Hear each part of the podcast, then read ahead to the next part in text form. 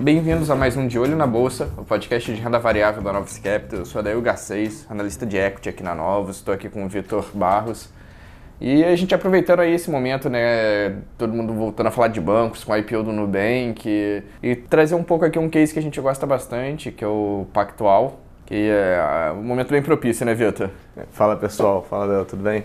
É, Verdade, e, e, eu acho que assim, esse IPO do Nubank é legal porque diversos pontos foram abordados ali sobre essa tese que é legal a gente trazer aqui hoje também, né? É a grande guerra ali entre incumbentes, né, que são os grandes bancões aí, você tem cinco principais no Brasil, né? Sim, sim, quando a gente pensa nos cinco principais bancos no Brasil, a gente pode falar como Banco do Brasil, Itaú, Bradesco, Caixa Econômica Federal e o Santander, né? E aproveitando que a gente já falou deles, a gente pode pensar que olhando somente no Brasil, né, cada um dos cinco bancões tem ali entre 2 mil e 5 mil agências e cerca de 80 mil funcionários cada. Né. Os cinco maiores bancos do Brasil, México, Colômbia, por exemplo, eles controlavam entre 70% e 80% de todos os empréstimos, depósitos, receita bancária nos seus respectivos mercados. Né. Então, assim, a gente vê realmente quão concentrado era esse mercado e quão é, tradicional e engessado ali ele era de realmente você ter uma necessidade de agência e desse contato para o seu dia a dia, né? Ainda é bem concentrado, né? Sim, e aí, sim. fazendo a ressalva que é, é, difícil de você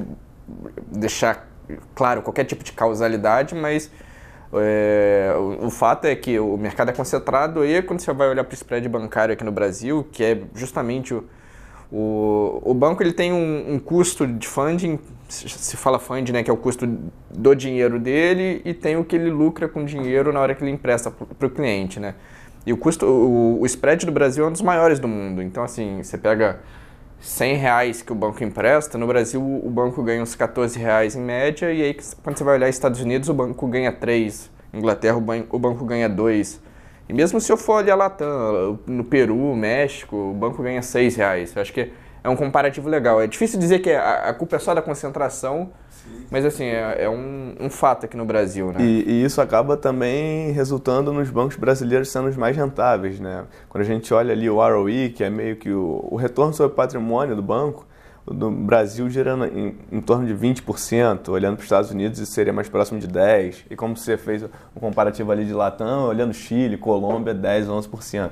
Então realmente os bancos brasileiros eles são eles são muito rentáveis. E... Bom para o acionista é ruim para o consumidor, sim, né? Sim, E aí é, é, leva a questão aí o quão sustentável isso é no longo prazo e, e, e aonde você quer estar posicionado, né? Quem vão ser os grandes vencedores aí na hora que, que esse vai esse spread começar a normalizar, que enfim deve acontecer num prazo longo de tempo, mas eventualmente vai ser a tendência desse mercado. Sim, sim. E assim, é como a gente vê isso ocorrendo no mercado, né? Agora, um dado assim, quando a gente olha ali para metade de 2021, tiveram mais de 27 milhões de downloads de aplicativo bancário no país e 66% desses aplicativos eram de bancos digitais ou fintechs, por exemplo, contra 25% dos bancos incumbentes. Só que quando a gente vai olhar ali atrás, em 2017, por exemplo, quando a gente olha alguns dados do Banco Mundial, no Brasil, 30% das 170 milhões de pessoas com 15 anos ou mais é, não tinham conta bancária. Né? E também, além disso, a penetração de cartão de crédito no Brasil era próximo de 27% da população com esses mais de 15 anos, em comparação com 65% dos Estados Unidos e do Reino Unido. Né? Então, realmente, a gente vê essa diferença muito grande. E, e o que está ocorrendo também é uma mudança do mix de pagamento, né? que a gente vê ali quando a gente olhava para 2015, por exemplo, 16% dos pagamentos eram feitos de maneira digital e 84% do físico. Hoje a gente já tem um número mais próximo de 22% de digital e a gente espera isso a passar de 30% em 2025. Né? E esse tem uma série de fatores que acabaram impulsionando isso. Mas a gente pode pensar, por exemplo, o e-commerce, que vem crescendo bastante no país, quase 60% das vendas do e-commerce são feitas via cartão de crédito. Né? E isso pela questão do pagamento com boleto é uma jornada muito ruim, você ter realmente ali uma jornada que gera fricção para o consumidor, então a gente vê uma dessas dessas é, basicamente o, o, crédito vai crescendo ali com a digitalização dos serviços, né? E aí, assim, apesar de ser um movimento global essa migração de débito para crédito, o, o, Brasil tem um ponto que talvez é, potencializa um pouco mais isso, é que quando você vai olhar ali em em utilização da internet, né? Tempo online. Engajamento. O, engajamento. O Brasil está ali entre os países que mais gastam tempo na internet, né? De certa forma, é engraçado você ver, apesar de ser um país, de certa forma, subdesenvolvido ali, ele está no topo ali da, vai, da digitalização, se pode se dizer assim. Eu acho que até, é, pegando um pouco nessa questão da... É, não tanto digitalização, né, mas é, bancarização da população, é, eu lembro quando eu entrei aqui na, é, na empresa, era da parte de, de relações com investidores antes, e a gente fez um post pro, pro Instagram, que era comemorando que a B3, pô, depois de 15 milhões de anos, acelerou e bateu a, a marca ali de um milhão de clientes, né? Ela ficou ali com seus 600 mil durante, sei lá, quatro anos sem crescer.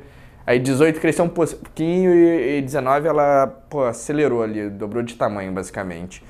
E isso de 19 para agora, o, o 1 milhão ali que foi difícil de atingir, a gente já está indo para os 4 milhões. É, você teve muita gente indo para a bolsa de valores, principalmente com esse movimento de queda de juros, né? É, mas alinhado a, a, um movimento ali das, da XP, do BTG, dessa galera toda de democratizar investimento, né? Sim, sim. É, eu acho que tem esse fator realmente das taxas de juros terem ido para a mínima histórica, por exemplo. Mas eu acho que, assim, por mais que a gente pense em CPFs da Bolsa e se você pensar na taxa de juros mais alta, é, é difícil imaginar que o consumidor ele vai sair de um, de um serviço melhor para voltar para um serviço pior, né, num cenário, por exemplo.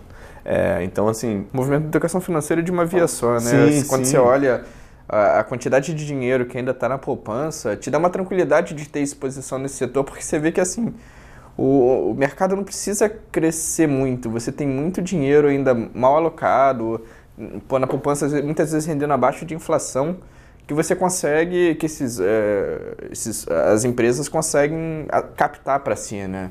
É, quando você comenta sobre esse ponto de capital mal alocado, quando a gente olha o mercado de capitais aqui no Brasil, é, por exemplo, os cinco maiores bancos possuem 52% do market share, é, enquanto o BTG e XP cada um tem ali próximo de 2, 3% e as demais assets têm 43%. Né? É, olhando para o mercado de asset management. Né? E aí, dentro disso, o Banco do Brasil fica ali na frente com perto de 20% e Itaú vai atrás com uns 12%. Então, realmente, você não precisa de um crescimento muito grande no mercado, mas se o cliente ele sabe que ele pode ter, às vezes, um produto melhor, mais adequado ao que ele pretende, e pagando uma taxa menor, ele pode, você pode crescer dentro da própria indústria que já existe. Mas, mesmo dessa maneira, a gente ainda vê um crescimento, sim, muito forte do que vem ocorrendo dos ativos sob custódia nesse mercado local aqui, né? Por exemplo, é, o, o, grosso do mercado está ali nas contas de private, né, que são é, as grandes fortunas, e eles correspondem a mais de, de quase perto de 2 trilhões. Né? Mas só que o mercado de varejo de alta renda, até do próprio varejo tradicional, vem um crescimento muito forte também, é, basicamente dobrando desde 2015. Então a gente tem hoje mais ou menos esse mercado próximo de uns 4 bi, dá para dizer assim. E aí, é, pegando esse movimento, né, de saindo de uma população que tem quase todo o seu dinheiro na poupança, para que está migrando, né, e alocando melhor o dinheiro, um jeito fácil de tentar ver o que, que vai ser esse mercado no futuro é um pouco olhar para os Estados Unidos.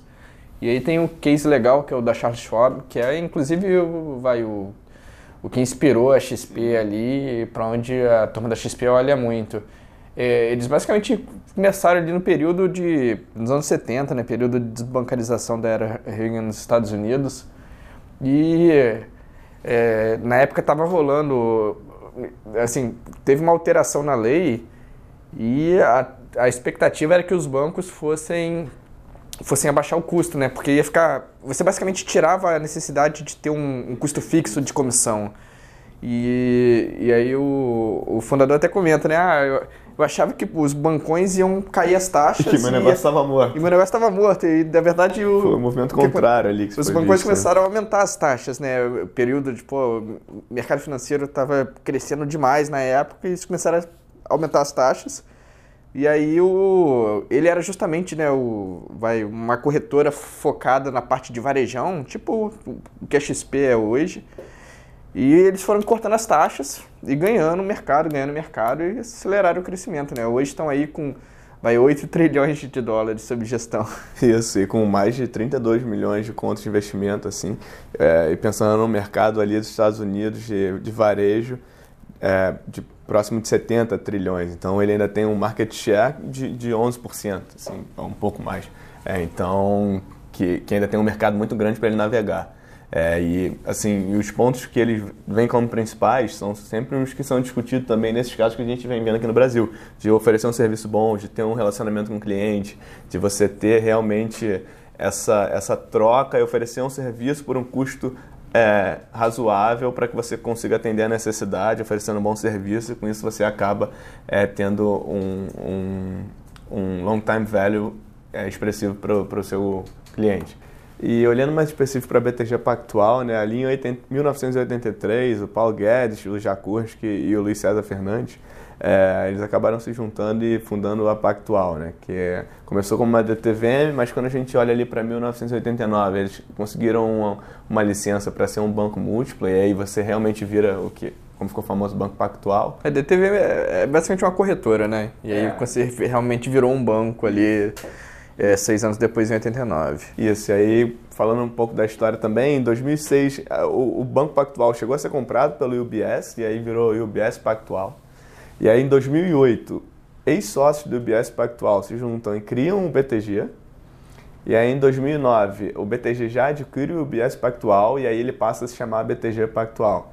É, então... A turma operou bem aí, né? Vendeu ali pré-2008, antes da crise, e conseguiu recomprar o banco depois. É depois da crise, provavelmente bem mais em conta. E aí entrando na parte de como eles dividem os negócios, né, já desculpando o inglês ali, que são os termos que eles utilizam ali para se dividir, é, você basicamente tem vai, quatro partes principais, né? A parte de investment banking, que é basicamente M&A, né? emissão de dívida, emissão de equity, e aí seria um follow-on, um IPO. A parte de empréstimos para pequenos, médios empresas é, e que... corporativo. Uh, a parte de Sales and Trading, que é basicamente uh, vai, o grosso da corretagem, é, das operações, a parte de research e a gestão de recursos ali, que eles quebram na parte de, de asset management e a parte de wealth, que são vai, clientes, clientes private, clientes de, de alta renda ali. E depois você tem outros ali de empréstimos menores, seguros, etc. Acho que, grosso modo são os principais, né? É, também tem outras linhas que são menos expressivas ali, como Participation, Principal Investment, que aí são negócios adjacentes, mas de, de core do negócio realmente são, são essas linhas. É, e aí quando a gente olha agora falando um pouco mais de IB, é, o BTG é referência em todas as principais linhas de negócio que ele participa. Né? Então ele está sempre ali presente entre primeiro e segundo, ou seja, em, em números transações ou em volume, é, tanto para as três frentes que ele se quebra.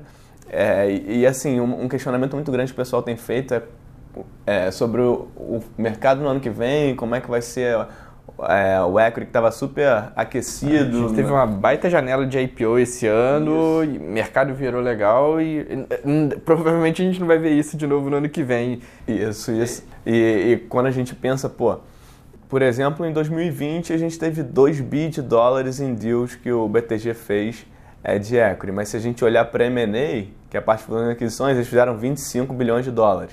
E aí se a gente for lá atrás, num ano estressado de crise, por exemplo, em 2015, 2016, é, em 2015, por exemplo, a gente teve quase nada de equity, enquanto de M&A a gente continuou aquecido em 18 bi de dólares e 16 também 19 bi de dólares e um valor também baixo de equity. Então assim, por mais que você não tenha o equity aquecido, você tem ainda uma frente de M&A muito forte, que sempre que historicamente ali é a mais representativa.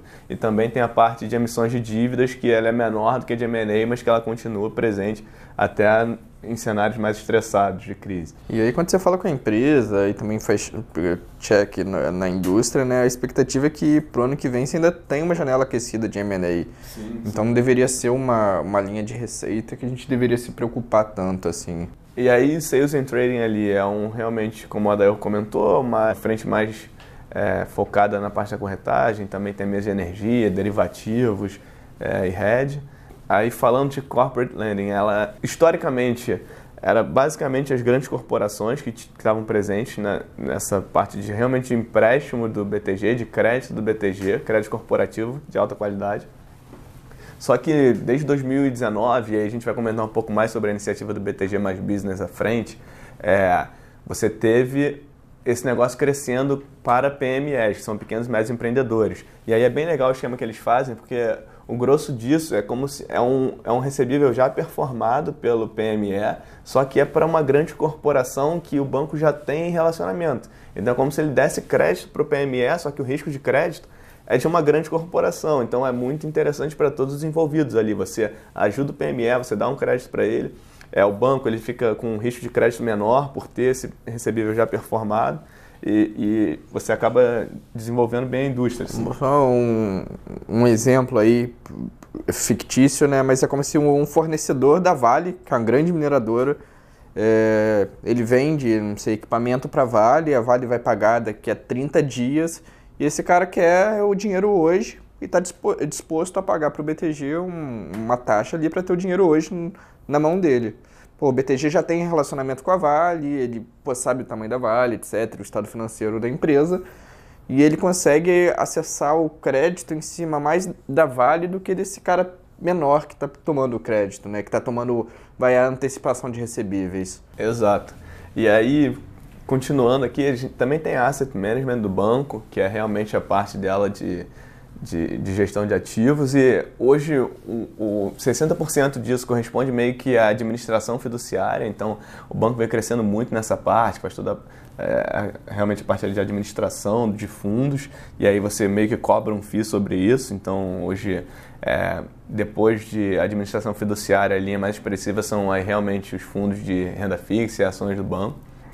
E aí eu acho que onde onde a gente pode agora focar um pouco da, da, da, conversa é no Wealth Management, que tradicionalmente era a área do banco, focada ali no topo da pirâmide, né, que a gente falou anteriormente, que era o, private realmente, a parte de gestão de recursos de, como o pessoal gosta de dizer, são é, high net worth individuals, que seriam pessoas de, de alto poder aquisitivo, e, só que o banco, com todo esse movimento que foi sendo visto, ele acabou passando por uma transformação realmente digital ali. Essa transformação começou meio que há cinco anos atrás, e quando a gente olha ali 17, já foi lançada uma versão do app para investimentos, que só tinha mais a parte renda fixa e fundo.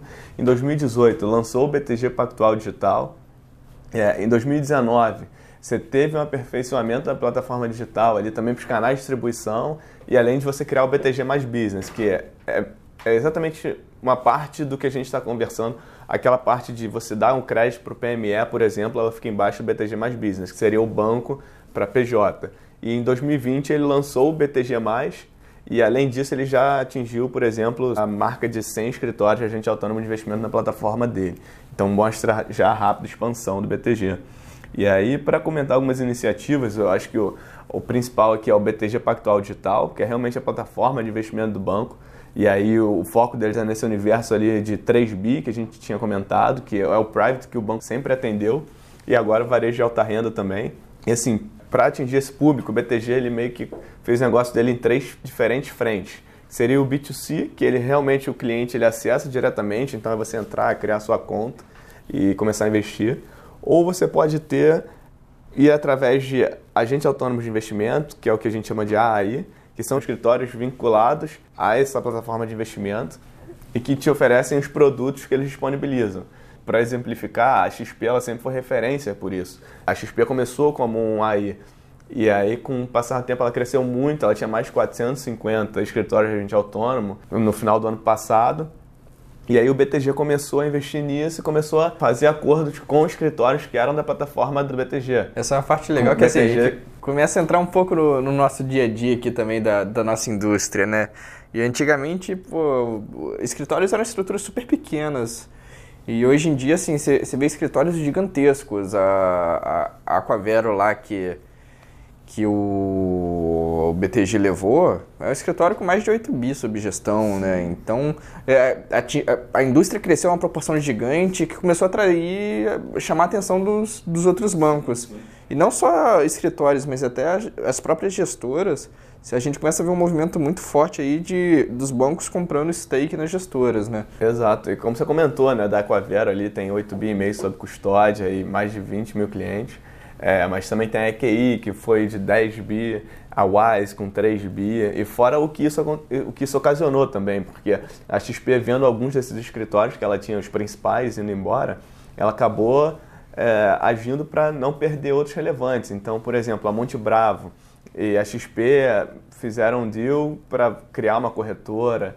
É, também a Messen também fez a mesma coisa, a Faros. Então, assim, foi algo que realmente movimentou muito essa indústria de, de, de AI. Os, os, contratos ali agora entre escritórios e a XP provavelmente tem bem mais páginas do que antigamente, né, é. depois desse movimento todo. Sem dúvida. E, e, além disso, ainda tem o BTG Pactual Advisors, que é uma frente um pouco parecida com o agente autônomo de investimento, mas que o, o advisor ele é internalizado e é mais focado num, num alta renda, é, para essa parte de investimento. E, e, além disso, a gente vê também o BTG investindo muito na parte de conteúdos digitais. BTG, eles já tinham comprado o Exame ali em 2019, que é uma revista que tem quase 12 milhões de visitas mensais. É, e aí, além disso, compraram a Universo, que é meio que dono da Empíricos, Money Time, Seu Dinheiro. Então, por exemplo, a Money Times tem 9 milhões de, de acessos mensais. É, e a Infomoney, por exemplo, que é da XP, a principal concorrente, tem 16. O Valor Econômico, que é uma referência também, como jornal, tem 12. É, e além disso, quando a gente olha para Empíricos, que é uma casa de research, que é uma casa de pesquisa, de análise, hoje eles têm 425 mil assinantes. É, e como a gente estava conversando anteriormente, isso era basicamente a bolsa há anos atrás. Né? Se a gente for olhar no horizonte, nem 10, 7 anos atrás, a bolsa deveria ter isso de CPFs. Hoje você não consegue ver um vídeo no YouTube sem ver um, um anúncio ali da Empírica. É, então é, realmente foi um movimento que a BTG veio fazendo para expandir nessas frentes. E além disso, como a gente comentou antes do BTG mais Business, que era o banco que ela criou para a PJ, ela também criou o BTG, que é realmente o banco digital para o consumidor. Então hoje você pode criar sua conta no BTG Pactual Digital e além disso você pode ter a sua conta no BTG. E aí no BTG você vai, vai ser como um banco comum como a gente conhece do, dos novos bancos digitais, onde você vai ter o seu acesso a crédito, você vai conseguir ter o seu cartão de crédito, você tem uma integração boa entre o BTG Pactual Digital e o BTG+, ele acaba atendendo ali todas as, meio que as frentes financeiras que, que a pessoa vai necessitando, né? O BTG, com essa estratégia, ele decidiu estar presente em todas as, todas as frentes. A gente pode comentar aqui também, né, como a gente tinha falado da, de participations, o, o, BTG hoje ele é 100%, é, ele é acionista de 100% capital votante do Banco Pan. É, o Banco Pan hoje tem 15 milhões de clientes, 33 bi de carteira de crédito. É, que é, acaba sendo o braço de varejo do banco, né? Sim. Assim, é, grosso modo, generalizando talvez um pouco demais, mas o BTG fica ali focado em indivíduos mais média, alta renda, e o Banco Pan é a parte olha, toda estratégia de massa eu vou fazer via, via Banco Pan. Exato, que aí é onde você tem empréstimo ao consumidor, crédito consignado, é, imobiliário, cartões de crédito, exatamente, Del. E aí, só, só para falar um pouco aqui da, do, da concorrência, né? acho que não dá para a gente falar de BTG sem falar de XP. É, a XP hoje ela tem 3 milhões de clientes ativos, é próximo de 800 bilhões sob custódia. É, a estratégia da XP, é, a exposição dela para varejo é muito maior. É, a XP, é, que é um case de referência de empreendedorismo no país, surgiu ali com o Guilherme Benchimol, né, que é, é, basicamente a personificação da XP e, e, e, a XP é basicamente a personificação do, do Benchimol. Eles têm embaixo da XP três marcas para atingir o público, que é, uma é a XP Investimentos, que aí é parecido com um BTG ou você investe direto ou através de agentes autônomos.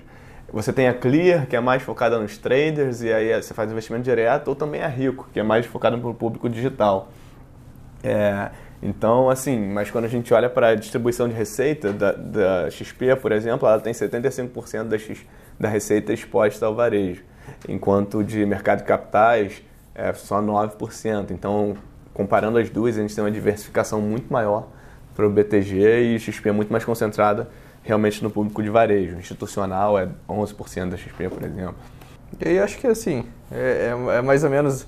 É, é, difícil de falar de, da parte de bancos aí em, em tão pouco tempo, mas deu para dar um resumo legal do, do que, que é o BTG hoje e fazer um comparativo ali com a XP, com, com o que, que é o cenário para frente, né? E é um case que a gente gosta aqui, a gente estava bastante empolgado com a tese e quis trazer para vocês. É isso, pessoal. Então, assim, eu acho que para o BTG tem muitas incertezas sobre o que vai ser algumas frentes de receita do banco mais expostas ao PIB, é, como o IB, ou até mesmo o Sales and Trading, mas quando a gente olha, como a gente discutiu aqui no início do podcast, você ainda tem um mar muito grande a ser navegado nessa parte de financial deepening, de você oferecer um serviço de melhor qualidade é, para o consumidor, em que, em que você não precisa ter um, um, crescimento da indústria, que você só precisa realmente é, crescer nela. Então, é uma, como a Dael disse, é uma tese que a gente gosta aqui dentro é, e a gente achou que era interessante de, de explicar melhor para vocês. Bom, é isso. Eu espero que vocês tenham gostado e até o próximo De Olho na Bolsa. Tchau, tchau. Tchau, tchau.